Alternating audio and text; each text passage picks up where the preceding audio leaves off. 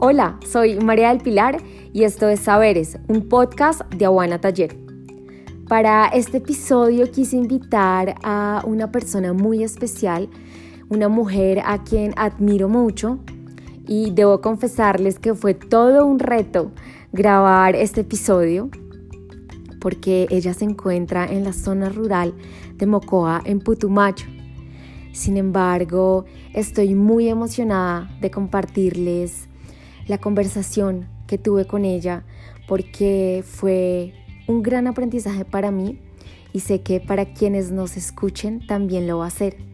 Así que sin más preámbulos, quiero darle la palabra a ella y que nos cuente quién es. ¿Quién soy? Una pregunta bastante profunda. Pero empecemos por mi nombre. Mi nombre es Liliana Chindoy hija de papá y mamá Kamtra, oriundos del Valle de Sibundoy. Hace más de 20 años vivimos en el municipio de Mocoa. Sin embargo, desde acá, desde donde estamos, seguimos luchando por el fortalecimiento de nuestros usos y costumbres y de nuestra cosmovisión indígena. Aunque no estemos en nuestro territorio, el, el gran Huamantabanoc, el Valle de Sibundoy, no olvidamos que somos hombres y mujeres de pensamiento y de lengua propia, y por tanto, en la medida de lo posible debemos seguir prendidos de la lucha por conservar nuestra cosmovisión, nuestro sentimiento, nuestro pensamiento como hombres y como mujeres indígenas, asumiendo el compromiso de transmitirle también a las generaciones que están ahorita creciendo y que muy seguramente vendrán detrás de ellos.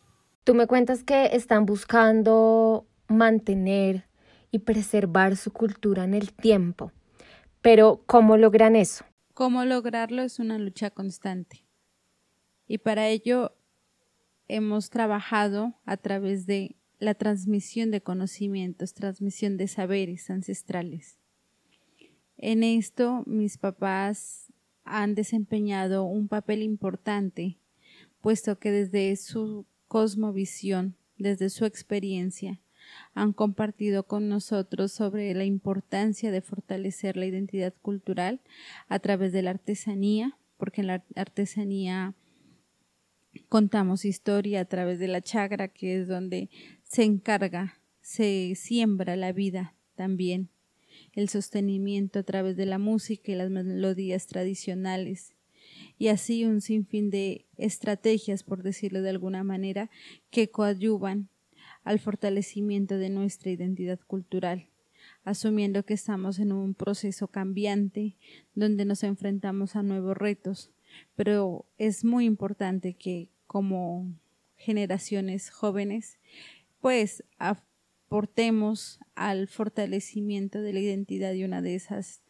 formas es eh, mostrándonos interesados en asumir con responsabilidad, con compromiso y con gran sentido de pertenencia nuestro ser y sentir como indígenas, como parte de un pueblo indígena. Me cuentas que una de las maneras eh, de transmitir esos saberes ancestrales es por la chagra pero seguramente muchas de las personas que nos están escuchando no saben qué significa la chagra y cuál es la importancia que tiene dentro de las tradiciones de tu comunidad. ¿Podrías explicarme qué es la chagra? La chagra, dicha en lengua materna inga, para mí como Kamtra, el jajañ. El jajañ es, un, es el lugar tan sagrado porque es el espacio donde encargamos nuestros alimentos, el cual es el sostenimiento de nuestras familias. Hablamos de un jaja integral, porque allí en ese espacio colocamos lo que vamos a servirnos como alimento, por ejemplo, el plátano, blandotra, el maíz, mats, y así, todos los alimentos que son del consumo cotidiano y también encargamos en ella integralmente porque hay una sola conexión las plantas medicinales como las son los, las aromáticas como son las plantas rituales Entonces todo ese complemento que hay en el jajay lo convierte en un espacio sagrado. Bueno, además también porque en este mismo espacio se encuentra la familia también y hay transmisión de saberes, transmisión de conocimiento y un compartir familiar. Hay otro punto que también es muy importante para ustedes y es la elaboración de artesanías. Mm, si bien es cierto que muchas veces las personas que no están tan inmersas en los oficios artesanales ven las artesanías como un objeto netamente comercial, cada comunidad indígena tiene unas artesanías características y estas artesanías tienen un significado más allá eh, pues de solamente ponerles un precio. ¿Tú podrías compartirnos cuáles son las artesanías más representativas de tu comunidad y qué significan? Bueno, de acuerdo a lo que me han enseñado y, he vivenciado, puedo decir que las artesanías representativas de mi comunidad son las siguientes.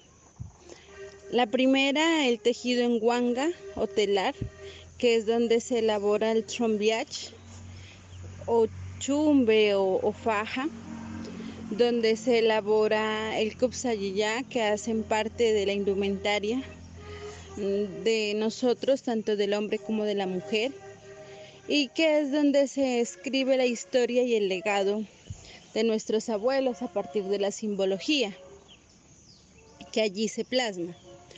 Por otra parte, em, tenemos el tallado en madera, la elaboración de máscaras o de gestos que me han enseñado y tal vez he indagado y preguntado de qué simboliza y me, y, me han orientado que es como la revelación sí, de, de todas esas vivencias que tuvieron que vivir, valga la redundancia, nuestros abuelos en la época de la colonización, sí, como que escondían eh, ese sentimiento y lo empezaron a plasmar a través de las máscaras como un gesto de rebeldía. Y tenemos también eh, ya un poco más industrializado el tema de la elaboración de nuestros productos artesanales en Shakira. Allí em, es el, espacio, ¿no? Como para transformar y traer un poco más acá la simbología que está plasmada en, en, los chumbes, que es donde se escribe también, ¿no? Entonces, esas serían como las artesanías más representativas, pues según, mm, digamos que las enseñanzas y lo que he aprendido hasta este momento. Con base a esto que me cuentas, yo quisiera que nos compartieras o más bien em, le hicieras una invitación a las personas que nos están escuchando de por qué es importante que quienes quieran adquirir alguna pieza artesanal elaborada por ustedes no pidan rebaja.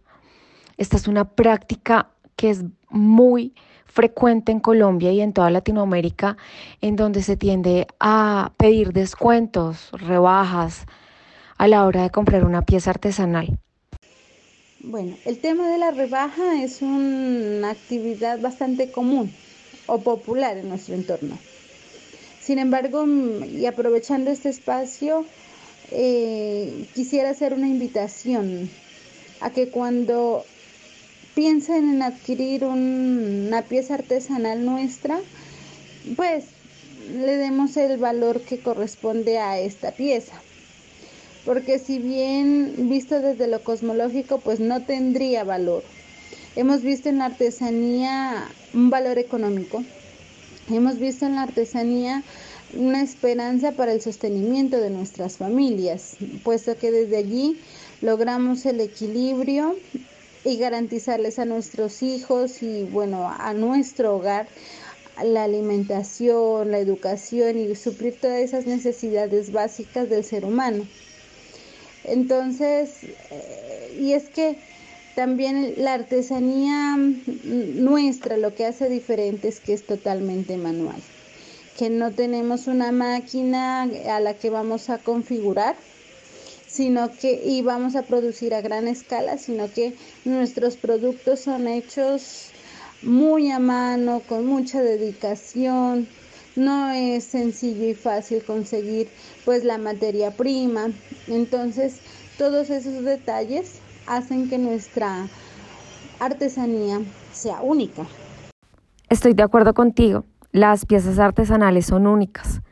Por mi parte, yo hace un par de años emprendí una campaña, por decirlo así, para enseñarle a las personas la importancia de no pedir rebaja a la hora de comprar una pieza artesanal y sobre todo por qué es tan importante conocer a las personas y las historias que están detrás de la elaboración de estas piezas artesanales.